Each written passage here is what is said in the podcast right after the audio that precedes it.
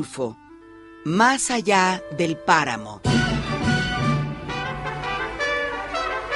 Radio Educación en el centenario del natalicio de Juan Rulfo.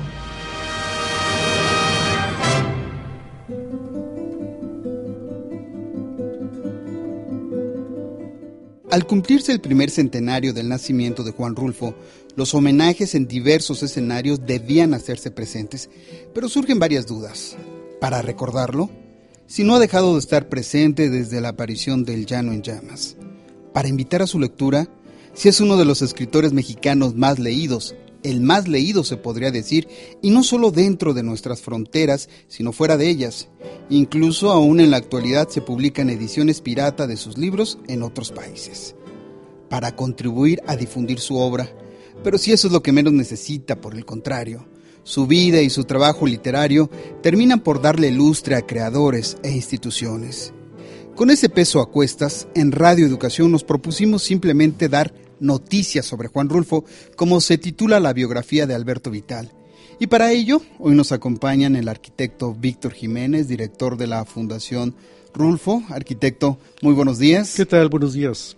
Y el investigador y quizá uno de los mayores especialistas, junto a Alberto Vital, por supuesto, de la obra y la recepción de Juan Rulfo, Jorge Cepeda.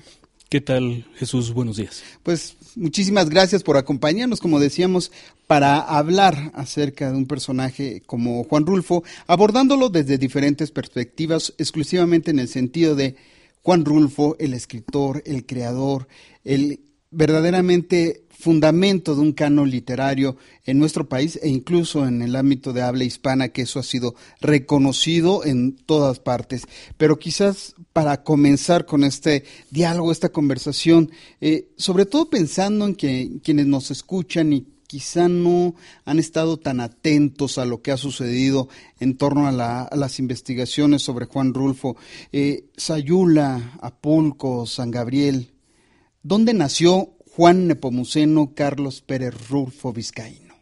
Bueno, él tenía una versión propia, que me la dijo personalmente, que había nacido en Apulco, una pequeña población donde está el casco de la hacienda familiar por el lado materno, pero que en el año en que nació la situación de inestabilidad, eh, carencia, digamos, de servicios civiles como el registro de nacimientos, eh, que por esas circunstancias había sido registrado en Sayula. el caso es que el acta de nacimiento está eh, en Sayula, pero la versión de Rulfo, transmitida en el ámbito familiar, es el nacimiento en Apulco. Quizá era una reivindicación porque sus raíces, digamos, familiares estaban ahí, aunque hubiese eventualmente nacido cerca, pero no precisamente en Apulco. Eh, escribe Alberto Vital precisamente en esta biografía, el dato sobre el lugar exacto de nacimiento se disemina y oscila entre la pequeña ciudad que se apuntó en el registro y los otros dos asentamientos, más importantes para el propio interesado. ¿Hasta qué punto, y comencemos quizá en esta parte ya a reflexionar sobre la obra y sobre estas, cómo influyó, lo hemos hablado en distintos momentos, arquitecto Jiménez y también Jorge Cepeda, hasta qué punto esa atmósfera en la que vivió, en la que creció, comenzó a influir no solo en una obra que conocimos posteriormente, sino en este acercamiento a una vida, a una manera de entender la propia vida, Jorge? Eh, a menudo se insiste que el asesinato de su padre y la muerte de su madre cuatro años después eh, son los hechos que transforman a ese niño en el futuro escritor. Eh, ahí me parece que hay un exceso de interpretación, porque él era, digamos, el hijo de en medio, de un total de cuatro en esa familia. Y si realmente esas muertes hubieran tenido un carácter definitorio del futuro de cada uno de esos descendientes, pues también Francisco Javier y Eva hubieran sido artistas, ¿no? En no sé qué ramas, pero el hecho es que de esos cuatro hijos solo Juan Rulfo se dedicó a perseguir una vocación, o varias, si pensamos en eh, actividades como la fotografía, el alpinismo, el excursionismo, etcétera, ¿no? Incluso lo ha mencionado usted en diversas ocasiones, arquitecto Jiménez, eh, esta situación precisamente de que tuvo hermanos que sufrieron las mismas circunstancias, pero el que terminó siendo escritor fue Juan Rulfo. Eh, como decía Jorge, esto habla también de una formación, una formación intelectual que fue acompañando a Juan Rulfo desde pequeño, ¿no? Bueno, hay una novedad literaria que está empezando a circular en estos mismos días. Es una investigación de la que soy autor, se llama Ladridos, Astros, Agonías, Rilke y Broch en el lector Rulfo, y la señora Rulfo autorizó que yo publicase ahí un inédito breve pero muy sustancioso de Rulfo sobre su experiencia como lector, que quizá ya has leído ese. Bueno, él habla en primer lugar, Rulfo, de la experiencia a veces negativa de regresar a libros que uno recordaba bien, pero resultan ser menos atractivos cuando regresas a ellos algunos años después.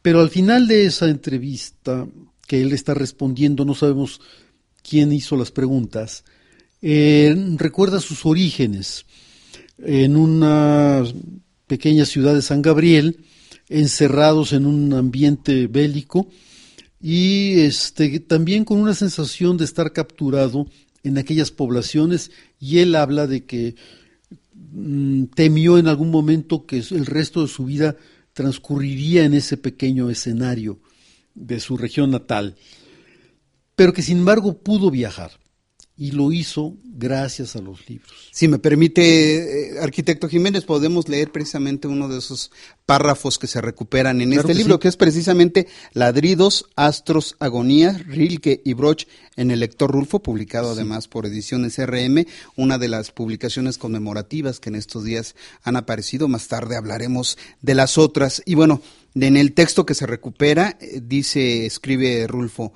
el entrar en una obra tiene algo de mágico. Se cruzan las fronteras extrañas y sin embargo uno permanece en el mismo sitio. Yo encontré en los libros muchas gentes y países que jamás esperaba conocer. Exactamente. Creo que eh, este libro, y no es el primer intento, hay otros muy valiosos, el de Sarina Martínez, por ejemplo, que explora las lecturas de Knut Hamsun que hizo Rulfo, conociendo los libros de la biblioteca de Rulfo de ese autor y de otros como Dostoyevsky, digamos que eh, este, mm, este tipo de investigaciones, no es la única, repito, buscan explorar cómo se forma un escritor y es fundamentalmente como lector.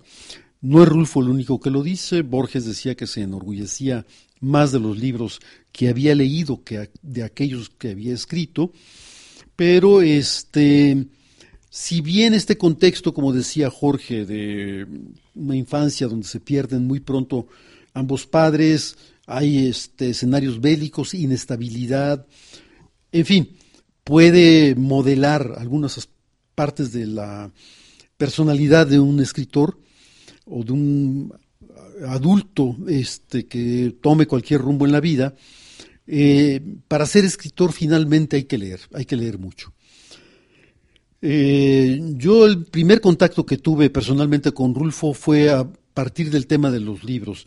Yo de pronto me encontraba en el lugar donde él trabajaba, yo me acercaba por ahí, aunque no trabajaba por allá, leyendo un libro.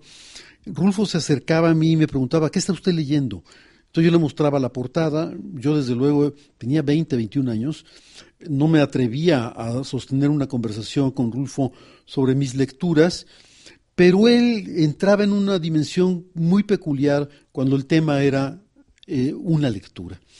Entonces podía hablar mucho tiempo de ese libro que estaba uno leyendo, no importa cuál fuese, de ese autor y hacer sugerencias o recomendaciones.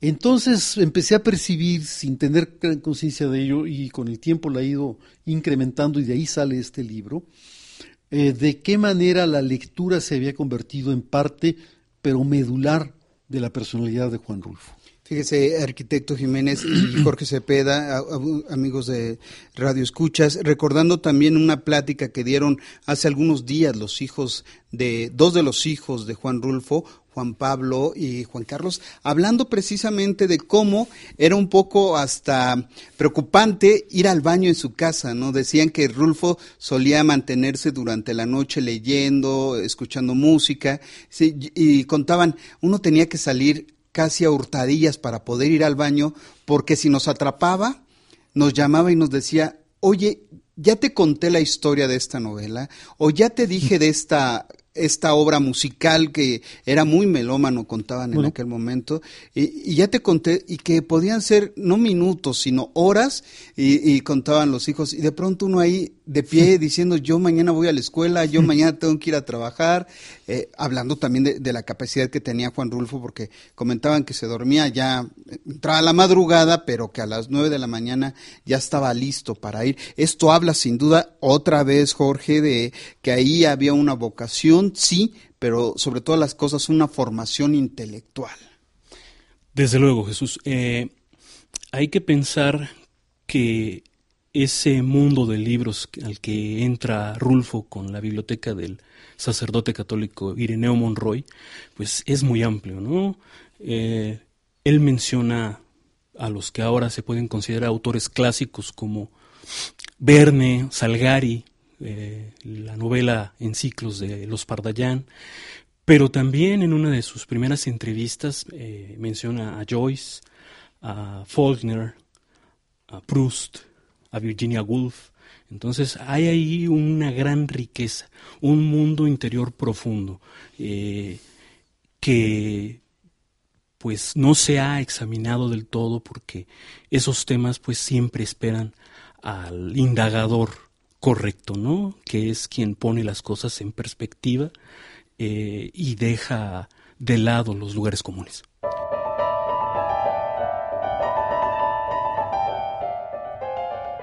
Más importante es que mm, disfrutemos su obra, tanto literaria como fotográfica, y eh, los documentos adicionales, las cartas, los testimonios, ayudan a entender eh, cómo fue Juan Rulfo, de acuerdo a una distinción que hace el arquitecto Víctor Jiménez a partir de reflexiones de Hannah Arendt en términos de una diferencia entre quién fue y cómo fue una persona y mi biografía se concentra mucho en el cómo fue Juan Rulfo, cómo procedió para tener los elementos personales, intelectuales, formales para escribir su obra.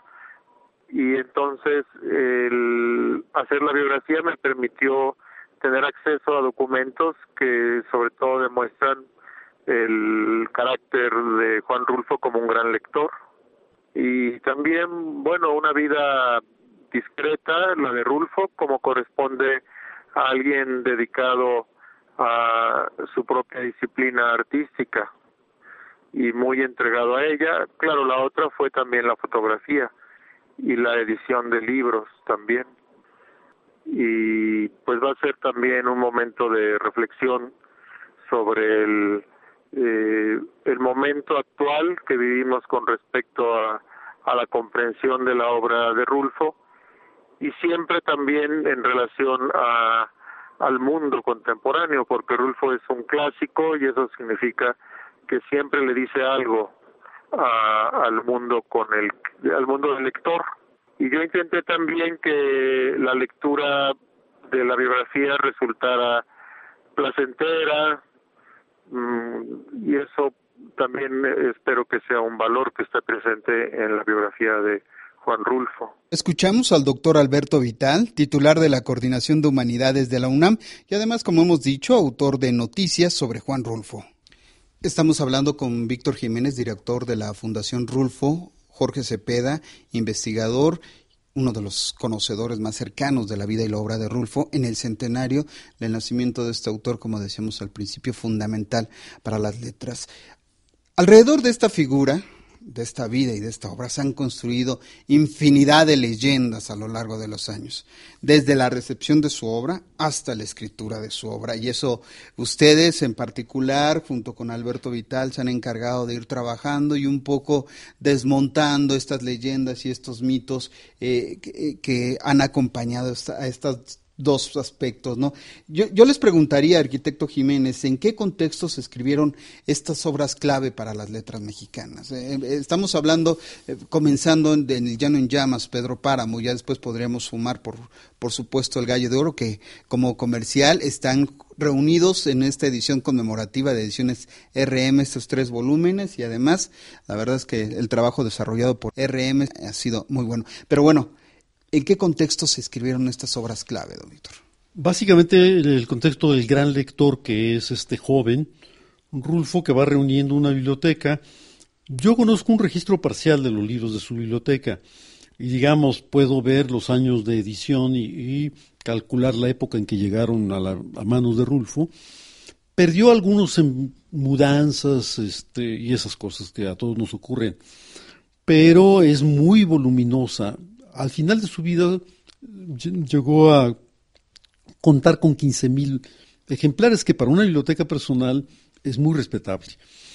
Eh, y ciertas investigaciones parciales como sus lecturas de Hamsun y después eh, ver el eco, que es lo que hizo Sarina Martínez, de esas lecturas en su propia producción literaria, este, permiten ver algo que afirmo en la introducción de este libro al que ya me referí, que si hay algo cierto en literatura es que la literatura se alimenta de literatura, incluso muchas veces más que de la experiencia propia.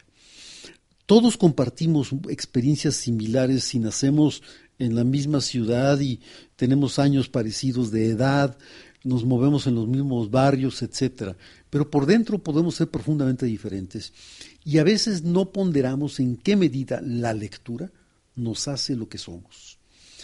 Eh, puede haber eh, eh, el caso que decía Jorge de los hermanos Rulfo que nacen los cuatro en la misma comarca, padecen la misma orfandad y sin embargo solo el lector Juan Rulfo crea una obra literaria. no creo que sea posible exagerar la importancia de la lectura como contexto en el que se produce la fermentación intelectual, que es posteriormente llevada, habiendo olvidado y digerido esas influencias, a una creación eh, personal propia. Y sin embargo, muchas veces sucede, y no sé qué pienses, Jorge Cepeda, eh, que esas lecturas se transforman en obras enciclopédicas. Y por supuesto, las obras de Rulfo son enciclopédicas, habíamos mencionado en algunos momentos cómo algunos críticos han señalado que en esas obras está toda la literatura, pero no solo son enciclopédicas en ese sentido, sino muestran una vida, ¿no, Jorge? sí, eh, estoy de acuerdo. Em, me parece que Rulfo, el joven Rulfo que está, por ejemplo, en las cartas a Clara, da muchos indicios de lo compleja que es su vida. ¿no? Al lado de situaciones eh, cotidianas, triviales, que hacemos todos los seres humanos eh, cada día de nuestras vidas, pues están los detalles de recomendar una película en especial, eh, de hablar del gran poeta de México, que para Rulfo es José Gorostiza, las búsquedas por difundir su obra, eh, cuando, eh, cuando aparece el cuento, bueno, está por aparecer el, cuento, es que somos muy pobres, le eh, comparte con Clara Aparicio la idea de que tal vez es demasiado para este, que ella lo lea, pero bueno, como salida alternativa le publican La Cuesta de las Comadres, eh, la lectura de ese cuento en una estación de radio o la idea, el proyecto de publicar las fotos de Castillo de Teallo con el texto histórico descriptivo correspondiente. En fin, hay un, un mundo interior, una vida interior que se puede apreciar en esas cartas. ¿Qué piensa don Víctor en, este sentido de hablando por ejemplo de la experiencia que tiene él es un trabajador como muchos de una empresa en este caso uh, Goodrich Euskadi y hay una carta célebre que está incluida en esta recopilación que viene ahora en el 2017 anexa a El Gallo de Oro en las mismas pastas, eh, una carta que comienza diciendo ellos no pueden ver el cielo, eh, donde se queja de que lo quieren convertir en capataz de una fábrica y donde eh, ve esclavos de las máquinas y que ese es un mundo que lo va a insensibilizar y él no quiere y le pide ayuda a ella. Tú eres el refugio para mí frente a esta realidad inhumana que está allá afuera. Eh, ahí hay una diferencia de lo que harían muchos otros trabajadores o jóvenes que quieren ascender en el trabajo, donde esas oportunidades de ser capataz este, las aceptan sin chistar y las asumen a sabiendas de que es un escalón que les permitirá seguir ascendiendo. No, no se cuestiona ese mundo eh, de la empresa y eh, es muy curioso porque en una entrevista que hace un escritor argentino, Máximo Simpson, y que está publicada también como apéndice en el libro Noticias sobre Juan Rulfo, el Rulfo asocia a Pedro Páramo al mundo infernal de esa empresa. Es decir, hasta qué nos hace pensar eh, en qué medida el infierno que se ve en varios lugares en Comala ¿Es el mundo rural o es el mundo de la máquina? Porque es en esa misma respuesta a Máximo Simpson, no cambia de pregunta, donde él asocia a Pedro Páramo con esa realidad que aparece en una carta que le ha dirigido a su esposa y donde dice que ese es este, algo de lo que él no quiere saber, ¿no? Porque muchas veces se ha pensado incluso que eh, esta atmósfera visual que se encuentra en la obra de Juan Rulfo está tomada precisamente de sus múltiples viajes, de su conocimiento de esa de ese universo mexicano profundo, del México profundo como lo llamaba Guillermo Bonfil Batalla, eh, ese conocimiento lo tenía también Rulfo al momento de crear, ¿no? Bueno, sí, desde luego él sabemos hoy y es un hallazgo más o menos reciente que entre el año 1938 y 1940 Rulfo recorre intensivamente la República Mexicana, está eh, eh, tomando fotografías, y esos son los testimonios que tenemos, y un álbum donde las pega y anota los lugares, en el sur de Jalisco, pero casi al mismo tiempo en la Ciudad de México, en el estado de Veracruz, en el estado de Tamaulipas, en Nuevo León, en Coahuila, en Hidalgo, en Tlaxcala, siendo alguien de veintipocos años de edad, con un dinero que le da eh, su hermano por la parte de la herencia que le toca, se dedica a conocer el país. Este, el resto de su vida será un gran aficionado a, a, leer sobre la geografía nacional. Y la geografía para Rulfo, esto alguna vez yo lo platiqué con él, está vinculada a la historia de México. Entonces hay una sensibilización de lo que es el país, que también es importante, de acuerdo a lo que comentábamos hace un rato, este, no solamente es vivir en el entorno del sur de Jalisco, que tú preguntabas sobre ello, sino que su entorno él lo amplía deliberadamente y lo convierte en algo que cubre como la mitad de la República Mexicana, que se la conoce perfectamente bien.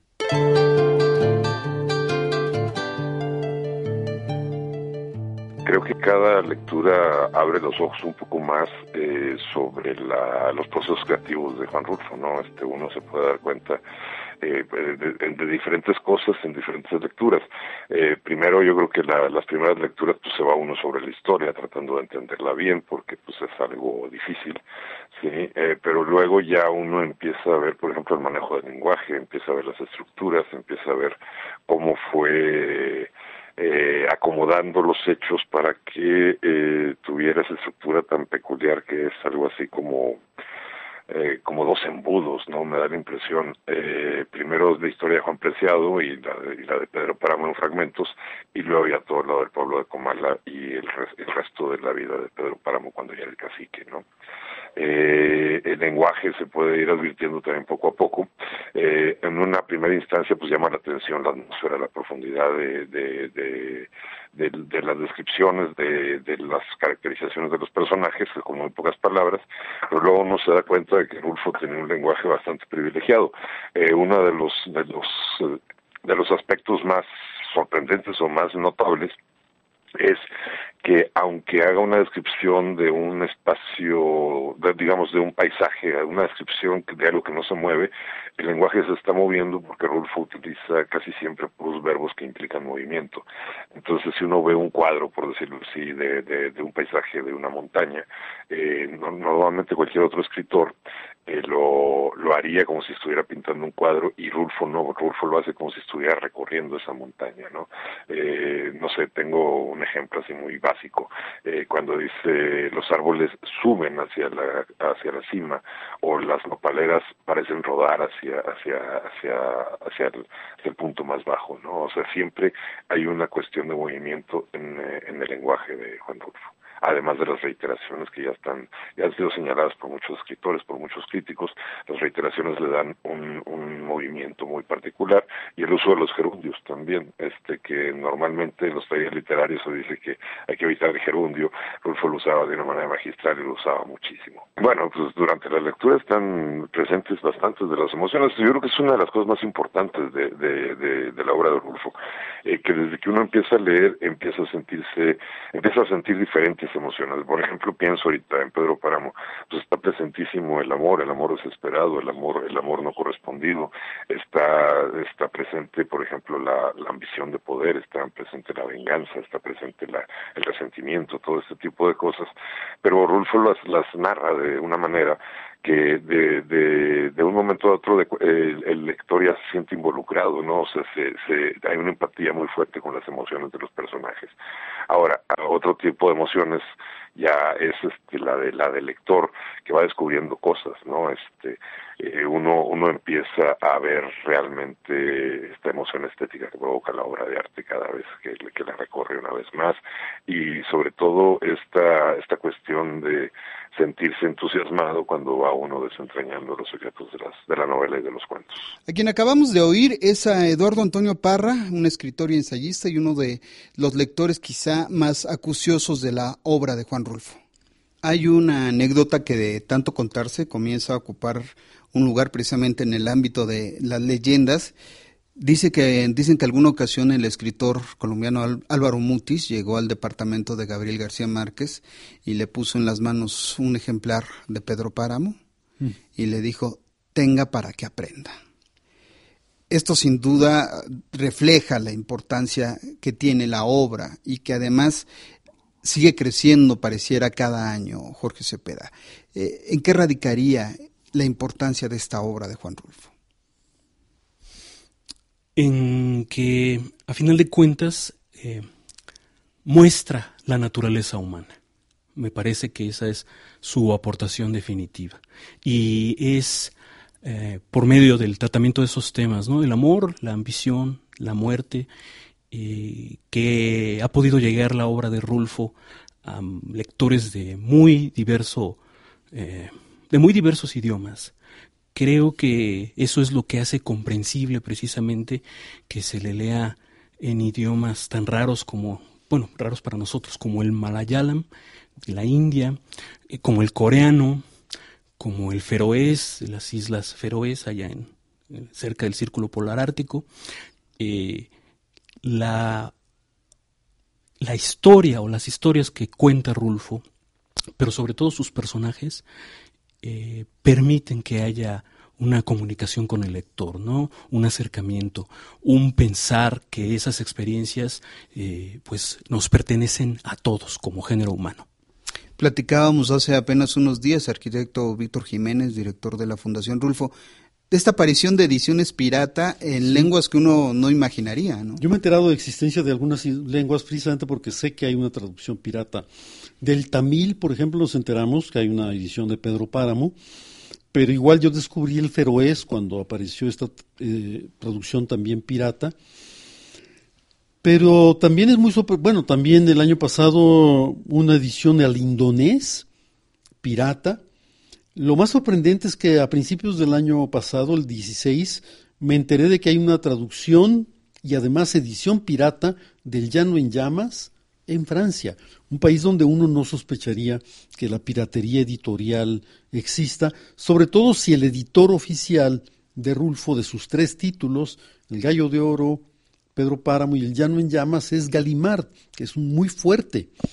Eh, vaya, hay un editor por antonomasia, es Galimard. Pues en las narices de Galimard hacen una edición pirata del Llano en Llamas, cubriendo gastos de traducción y todo esto. Eh, en fin, eh, hoy me enteré en la mañana de que ya está a punto de entrar a la prensa una edición bilingüe español-euskera de Pedro Páramo.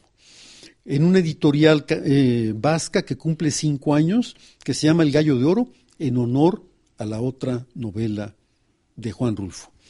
Eh, una editorial inglesa que tiene una larga tradición editando poesía, decidió incursionar por primera vez en la prosa y va a hacer con la traducción al inglés del Llano en Llamas.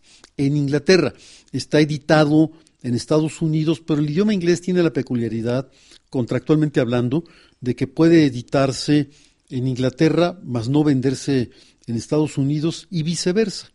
Entonces decidieron estos editores ingleses incursionar en la prosa, después de una larga trayectoria en la poesía, con el llano en llamas. A veces esta experiencia cotidiana de la fundación, sin haberse puesto a, reflexionar, porque está uno metido en el día a día, pero tener en un librero este, decenas y decenas de traducciones de la obra de Rulfo, eh, lo ponen a uno frente a una realidad incontestable. Esto se llama ser universal. No necesita alguien venirme a decir quién sabe qué, ¿no? Este, que se traduzca a tantas lenguas, que además sean traducciones vivas, no son traducciones testimoniales que se hicieron 30 años y después ya aquella obra eh, no vuelve a aparecer en el mercado. Son traducciones que están en las librerías hoy mismo. Ediciones CRM ha dicho incluso que cada año siguen incrementándose las ventas de la obra de Rulfo. Se vende un poquito más, siempre, no mucho, pero nunca baja. Y de ese poquito en poquito, si estamos hablando de lo que llaman técnicamente los editores un long seller, pues a la larga eso termina duplicando el tiraje, ¿no? pasando el suficiente número de años. Y a veces hay que reflexionar que es un caso tan excepcional que más bien el 99% de los libros que vemos hoy en las librerías van a desaparecer. Dejarán, hay que meterse a librerías de viejo y ver autores y títulos que hace 20 años eran el último grito y hoy están olvidados y nadie se los lleva ni siquiera por 10 pesos. Jorge Cepeda, ¿qué les dice precisamente Juan Rulfo a los lectores de otras lenguas? pues que su vida cotidiana, sus problemas, eh, su ánimo, en fin, tienen un ah, receptor, un vaso receptor en común con la obra de Rulfo, ¿no? Eh, esta historia de un cacique que siendo niño se enamora de su compañera de juegos y destruye todo su entorno para construir un mundo en el que él pueda ser feliz al lado de la mujer que ama, eh, pues no debe dejar indiferente a nadie, ¿no? La primera lectura de Pedro Páramo es siempre una experiencia transformadora para el lector que se acerca por primera vez a ella. Las publicaciones que se le conocen a Juan Rulfo, El Llano en Llamas, Pedro Páramo, el gallo de oro y se dice que después de eso hubo un largo silencio o que vino el silencio, lo cual no es tan cierto y aquí vale la pena mucho recordar otra anécdota, una entrevista, ustedes por supuesto Víctor Jiménez y Jorge Cepeda la tienen muy clara que le dio una periodista española en donde le preguntaba y bueno, ¿por qué ya dejó de escribir? Utilizó la palabra escribir. La respuesta de Rulfo fue yo nunca he dejado de escribir y tampoco he dejado de publicar. Tengo 300 libros publicados en el Instituto Nacional Indigenista, ya, sí. contándole todo eso. ¿no? Eh, eh, yo cuando conocí a Rulfo y lo traté muchos años, aunque yo no trabajaba en el Indigenista, sí, por razones de mi trabajo iba con frecuencia y poco a poco fui estableciendo una relación amistosa, muy asimétrica entre un jovencito ignorante y alguien como Rulfo, pero él siempre fue muy generoso en cuanto al trato que me daba y me pude dar cuenta de, aquello en lo que consistía su trabajo editorial. Rulfo sabía mucho, pero no desde que había llegado al indigenista, sino tiempo atrás, de antropología mexicana y de historia mexicana, que en ciertos momentos de nuestra historia son casi lo mismo, ¿no? Conocía a todos los antropólogos vivos importantes de aquel momento, con todos llevaba una relación amistosa y a muchos es a los que estaba editando. Desde algunos renombrados a otros que hacían trabajo de campo más directo con las comunidades y tenían de pronto ya un reporte que era interesante publicar. Y yo lo llegué a ver conversando con estos antropólogos sobre cómo convertir aquello en un libro útil para quienes siguiesen después trabajando esos mismos temas. Ese trabajo editorial le gustaba muchísimo a Rulfo, era algo que hacía este, con apasionamiento y con entrega, y era capaz, así como de hablar de las lecturas literarias, de apasionarse y de abstraerse de la realidad, de transportarse también a estas comunidades. Si uno le preguntaba en qué consistía eh, tal libro de tal autor de la serie que él estaba editando, podía ponerse a hablar una hora. Lo conocía, lo había leído, lo había revisado, no era algo que hacía simplemente a larga distancia, ¿no? Eh, eh, eh, es al final también el reconocimiento de un hombre preocupado también todo el tiempo. En su obra literaria hay una preocupación por una cultura, por un país, por grupos sociales. En el trabajo como editor se da también este, esta, este esfuerzo, le da el mismo valor. Estamos hablando entonces de un Rulfo preocupado por el pasado del país, preocupado por el presente y quizás hasta por el futuro del país. No sé cómo lo vean, Jorge Víctor. Alguna vez, este, ya no recuerdo mucho el contexto, pero eh, con frecuencia Rulfo se refería al siglo XVI mexicano, cuya historia conocía muy bien, como un siglo de una violencia inconcebible, que no teníamos idea de lo que era esa violencia, de haber exterminado de una población de 20 millones a 19 millones y medio, en unos pocos años. Este, una hecatombe, un holocausto este, de dimensiones eh, históricas incomparables con ninguno este, de esa época. Y eh, yo empecé a tomar conciencia de esa, de esa fundación violenta de México con las conversaciones que él tenía conmigo sobre esos temas. Y algo que una vez dijo es que mientras no se tuviese en México conciencia de ese origen extremadamente violento, la violencia no nos abandonaría. Cuando esto me lo dijo no vivíamos esta violencia, pero cada vez que veo que nos vamos involucrando más, eh, digo, yo pienso que Rulfo preveía que esto es una especie de eterno retorno y que cuando menos nos diésemos cuenta y si nos descuidábamos y no construíamos una conciencia de nuestro pasado que nos permitiese superar esa tragedia de la que venimos, seguiríamos pagando el precio que estamos pagando hoy. Se sentía muy orgulloso de su trabajo como editor, Jorge. Eh, sí. Eh, siendo alguien que estuvo cerca de los libros desde muy temprano en su vida, pues el asunto de dar forma a unas colecciones de antropología y de clásicos de la antropología en México, fue sin duda un trabajo que él eh, asumió con, con gusto, eh, con esa vocación por la historia. En esa entrevista con Máximo Simpson que ya mencionaba Víctor, la explicación la interpretación de Rulfo con respecto a Pedro Páramo eh, se prolonga durante muchas líneas. Simpson tocó ahí un tema esencial para Rulfo. Y puesto que tenemos en Pedro Páramo una novela llena de sugerencias, de temas eh, pues yo no dudo ni por un momento en que expresar esa interpretación propia de su obra le, hizo revivir o volver a traer a la memoria toda esta información que ya había eh, asimilado en su juventud y que continuaba eh, construyendo. ¿Y qué fue primero, el fotógrafo o el escritor? Porque sin duda, si no hubiese existido esta parte literaria en Juan Rulfo, sus fotografías le hubiesen dado un lugar primerísimo en, la cultura mexicana. ¿no? Eh, e, eso se ha hablado mucho. Lo que tenemos ya, digamos, documentado es que sus fotos más antiguas datan de 1938. Y como él dice que empezó a leer hacia los 10 o 12 años, podemos imaginar que fue hacia el 27 o 29 cuando está leyendo, siendo niño, pero yo creo que en esos libros que lee en la casa de la abuela en San Gabriel está ya el escritor, se va formando justamente con esas lecturas.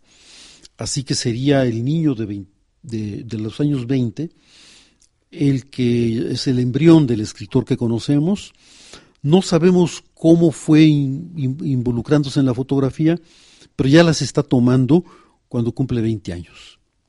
Y esto lo pregunto precisamente porque se ha hablado mucho de la importancia que tienen ambos trabajos y quizá incluso del olvido que se tuvo durante muchas décadas de esta faceta. También lo platicábamos hace unos días, Jorge, cómo de pronto hacia 1980, en un homenaje nacional a Juan Rulfo, se había presentado una exposición donde se le daba a conocer como la primera exposición del fotógrafo, como si fuera el descubrimiento de, de Rulfo. Mencionabas una exposición que se había presentado antes en Guadalajara, 20 años atrás. Sí, desde luego. El testimonio de Lon Pearson sobre esa eh, primera exposición de Rulfo nos deja muy en claro que él quería, eh, por aquel entonces estaba viviendo en Guadalajara, por aquel entonces él eh, buscaba una forma de reinsertarse en, en aquella ciudad. Y la exposición de 1960 es como un punto intermedio entre ese número de la revista América de 1949 y la publicación pues más cercana a 1980 de alguna de sus fotos que data de 1966. Eh, pues a lo largo de ese periodo de tiempo hay toda una eh, trayectoria de publicación en revistas como Mexico This Month, en Mapa, en Sucesos para Todos, en Acción Indigenista. Eh, Paulina Millán ha hecho un trabajo de seguimiento de esa información, ver en dónde ha publicado Rulfo eh, sus fotos. Bueno, por ejemplo, también ¿no? el caso del suplemento México en la cultura. Entonces, estamos pensando que eh, una buena fracción del mundo de la cultura en México sabía que Rulfo ejercía la fotografía y que desde luego no era una ocurrencia para él. Y, cuando se habla de eso, se está hablando de Octavio Paz, de Ramón Chirao, de eh, Alejandro Rossi, de José Emilio Pacheco, que conocían esa faceta de, Rulfo. Incluso hay el caso que me comentó alguna vez, le, encontró el documento, Alberto Vital me contó que este intelectual de los años 60, Gastón García Cantú, no sabía que el fotógrafo Juan Rulfo era escritor.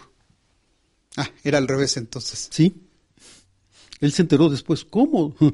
¿Tú escribes? Eh, eso es, ha sido una de las tareas que se han dado ustedes como para tratar de recordar todas estas facetas que hay alrededor de Juan Rulfo. Sí, eh, quizá conviene aquí mencionar la exposición que se presenta en estos días en el Museo Amparo de Puebla, que se llama igual que un libro que la acompaña, el fotógrafo Juan Rulfo, y tratan de ser ambos, la exposición y el libro, este, un recorrido exhaustivo sobre las eh, incursiones de, de, Juan Rulfo en el terreno de la fotografía, puntuales o totales, a lo largo de toda su vida, e incluso en el caso de la exposición después de su muerte. Y la hipótesis que existe atrás de esta publicación y de esta exposición es que hablamos solamente del fotógrafo. El escritor, sí sabemos que es escritor, pero no está presente allí imágenes eh, emblemáticas de él, las de eh, los instrumentos de Tlahuitoltepec, que eh, se pueden hablar de muchas, pero también había otra faceta en ese lado fotográfico que no era tan conocida quizá, la de los, cuando retrataba a los artistas, a los actores, esa parte, ¿qué, es lo que han encontrado al respecto? Bueno, aparte de estos retratos que hace que son casi todos en los años 70, eh, hace otro tipo de retrato de personas que hoy están un poco olvidadas, pintores, pintoras, escultoras, bailarines. Estuvo muy cercano a la Compañía Nacional de Danza y tiene, de la compañía de Magda Montoya en particular, eh, muchos retratos de bailarines, muchas veces la propia Magda Montoya, y de sus este, bailarines estelares, este, que no solamente recogen, digamos, poses coreografiadas en el campo abierto cerca de Meca Meca, sino que a veces son directamente retratos. O también cuando asiste a la filmación de algunas películas, como La Escondida, además de recoger escenas de, digamos, de acción, también hace posar a Pedro Armendáriz, a María Félix, a Homero a se llama Jorge Martínez de Hoyos, o fotógrafos de reparto que están, en efecto, posando para ser retratados por Rulfo. Se ha hablado mucho de, la personalidad de Juan Rulfo y ahora que menciona esta relación con los actores, con la gente de la farándula, por decirlo de esa manera, eh, ¿cómo, se, ¿cómo se llevaba Rulfo con los intelectuales, con los actores, con los directores que, llegó a conocer? Eh, tenía algún grupo de amigos, alguna vez yo también eh, le pregunté a Clara, su esposa, en los años 40, cuando viven en la colonia Cuauhtémoc, primero en la calle Tigris, después en la calle Nazas, quiénes eran las personas ah, que los frecuentaban. Y, por ejemplo, mencionaba en algún momento Carlos Fuentes o la ya entonces no esposa de Octavio Paz, como era Elena Garro. También un grupo de guatemaltecos donde estaban Monterroso o Carlos Illescas, por ejemplo, este, o ¿cómo se llamaba? En fin, eh, el, pintor Pedro Coronel, el director de cine Carlos Velo. Em, Rulfo se movía en un medio donde además, con una ciudad de México que no llegaba a los 4 millones de habitantes, era mucho más fácil que se encontrasen en el cine y en otros puntos. Eh, pero puertas adentro de su casa, a mí Clara sí me dijo que era bastante más estricto y solamente un puñado más de estos que Monteforte Toledo, otro guatemalteco, también los frecuentaba mucho. Tenía, pero sobre todo, un amigo fundamental, Efrén Hernández, y su esposa. Fred muere muy pronto, en 1958, y esto hace que su recuerdo se diluya y el Rulfo ya más conocido de los años 60 en adelante ya no lo asocia la gente a su gran amigo, que ya no existe. Pero si hubo una relación fundamental en el medio literario para Juan Rulfo, es Efrén Hernández. Eh, también tuvo una amistad muy fuerte con una pareja de refugiados españoles que son Elvira Gascón, dibujante y pintora, y su marido Roberto Fernández Balbuena, a quien le decían simplemente Balbuena, un arquitecto, y hay muchas fotos de ellos donde van de excursión este, a los alrededores de la Ciudad de México, hacia Texcoco, al campo, etcétera, ¿no? Esta muy famosa serie de los ahuehuetes que estaban en Texcoco, con una niña que está por allí, es una hija de este matrimonio de los eh, Fernández Gascón, digamos, ¿no? Incluso eh, Alberto Vital en, en, esta biografía cuenta cómo se iban precisamente las familias con Efrén Hernández y de pronto Efrén y Juan Rulfo se introducían hacia el bosque, platicaban y ya solo regresaban, quién sabe qué tanta sabiduría había. Yo creo que Efrén, hablando, para regresar al tema de la lectura, era uno de los interlocutores que a él le debían fascinar como algunos otros, porque con él podía hablar interminablemente de libros, de autores, se intercambiaban, se recomendaban, se aconsejaban lecturas, y ese es esta dimensión de la vida de Rulfo que yo creo que es el reto para los investigadores de las próximas generaciones.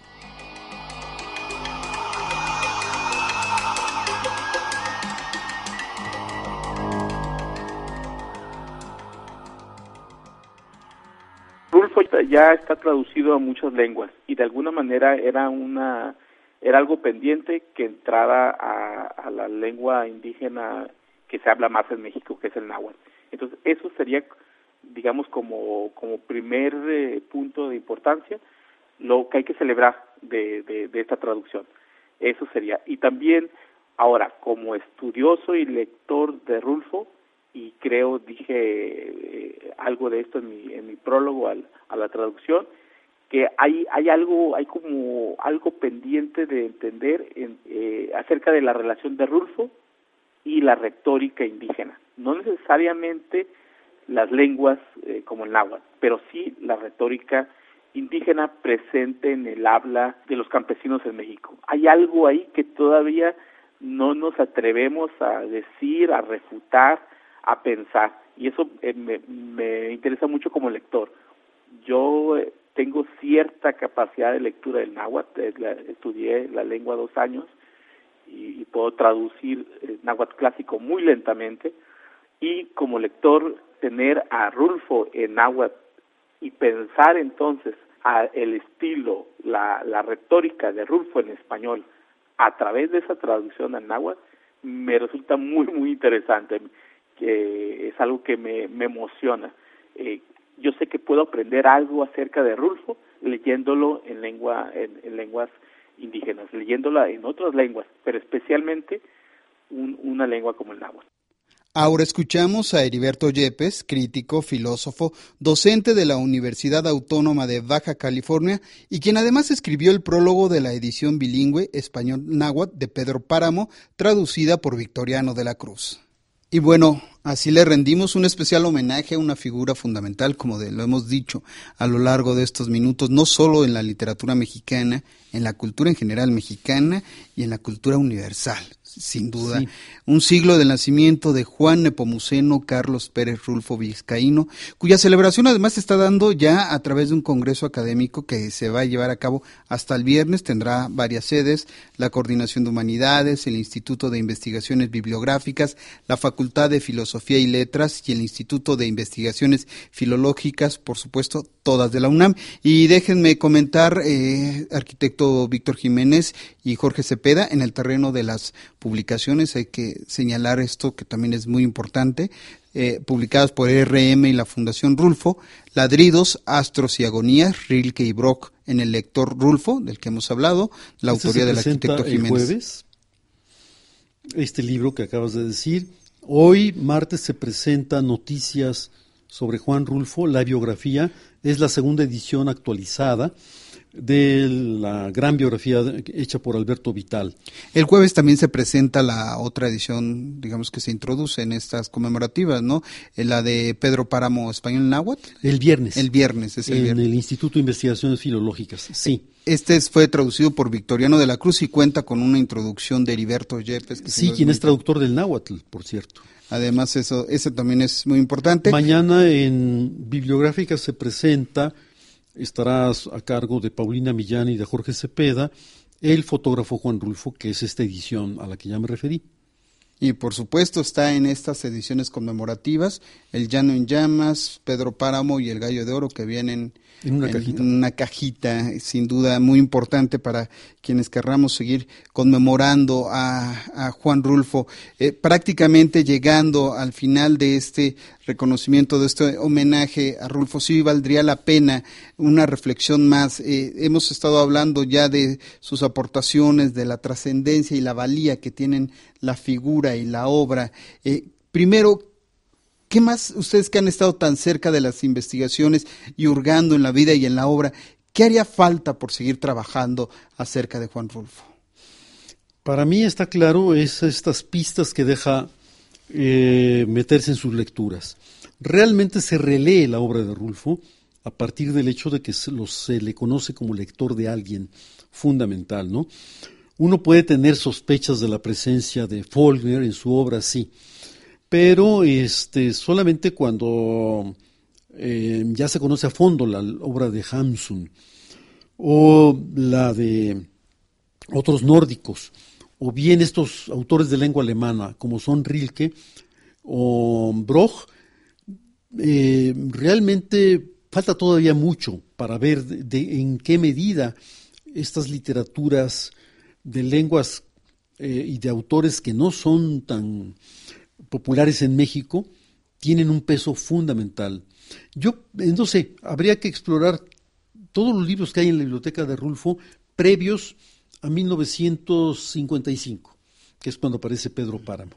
Los posteriores pues ya no tuvieron influencia en él, pero del 55 hacia atrás, Rulfo lo que lee fundamentalmente es literatura del siglo XX, aunque también tiene lecturas muy importantes de literatura asiática, árabe y de tradiciones muy distintas a la, a la europea. ¿no? Ah, en Japón a mí alguien me dijo que era importante, por ejemplo, vincular a, a Pedro Páramo con el teatro no. Cuando me explicaron que el teatro no tiene una convención que se repite en todas las obras, y es que es un muerto, el que primero toma la palabra y, y, cuenta su historia y las circunstancias que lo condujeron a la muerte, dice uno, caramba, para un japonés, como ellos me dijeron en Japón, Pedro Páramo entra en el molde del teatro no sin esfuerzo alguno, ¿no?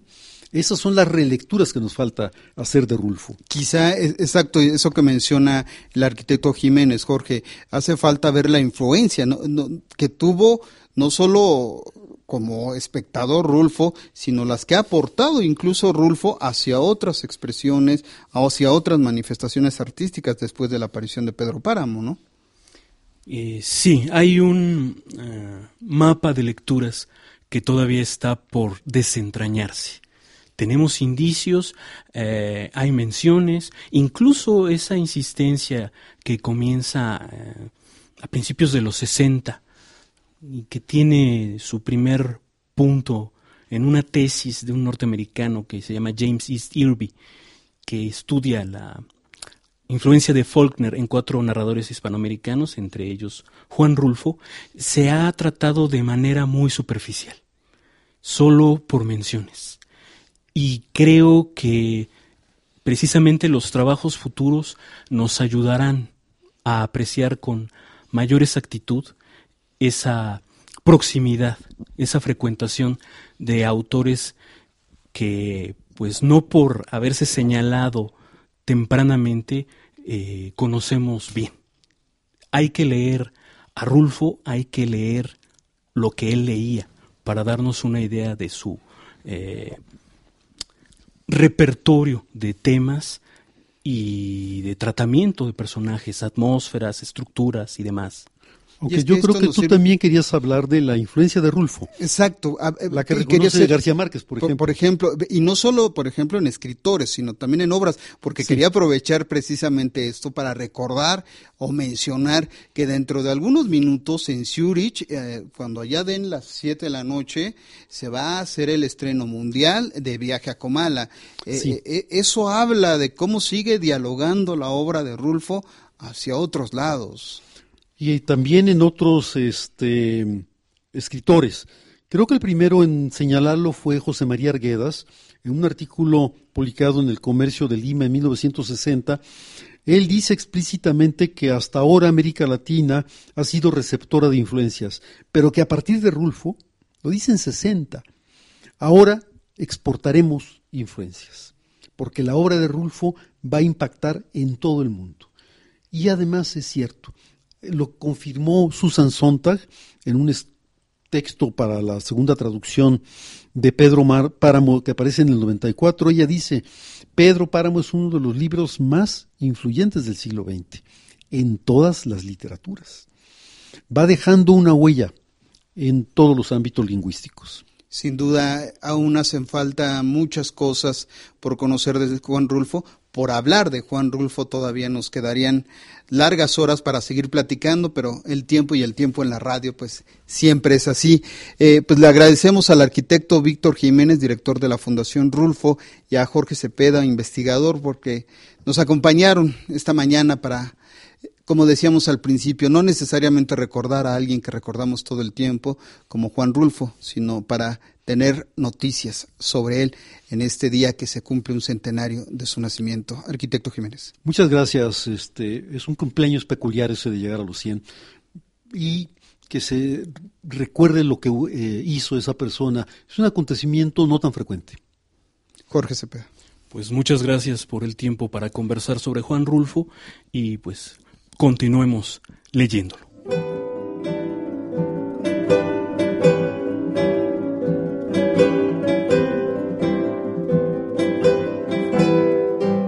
Pues este fue un programa especial del Departamento de Información Cultural de Radio Educación, en el cual participamos en los controles técnicos Fortino Longines, Álvaro Mejía y Francisco Aguilar, en la musicalización Rosa Moreno, las entrevistas fueron realizadas por María Elda Flores, en la voz de la rúbrica estuvo María Eugenia Pulido, en la asistencia Marimar Dávila, en la realización Claudia Guzmán y en la coordinación general Gladys Peña Escalante. Los acompañó en esta conducción Jesús Alejo Santiago.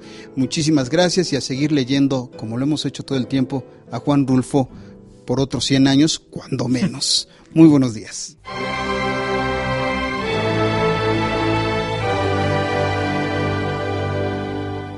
Rulfo, más allá del páramo. Radio Educación en el centenario del natalicio de Juan Rulfo.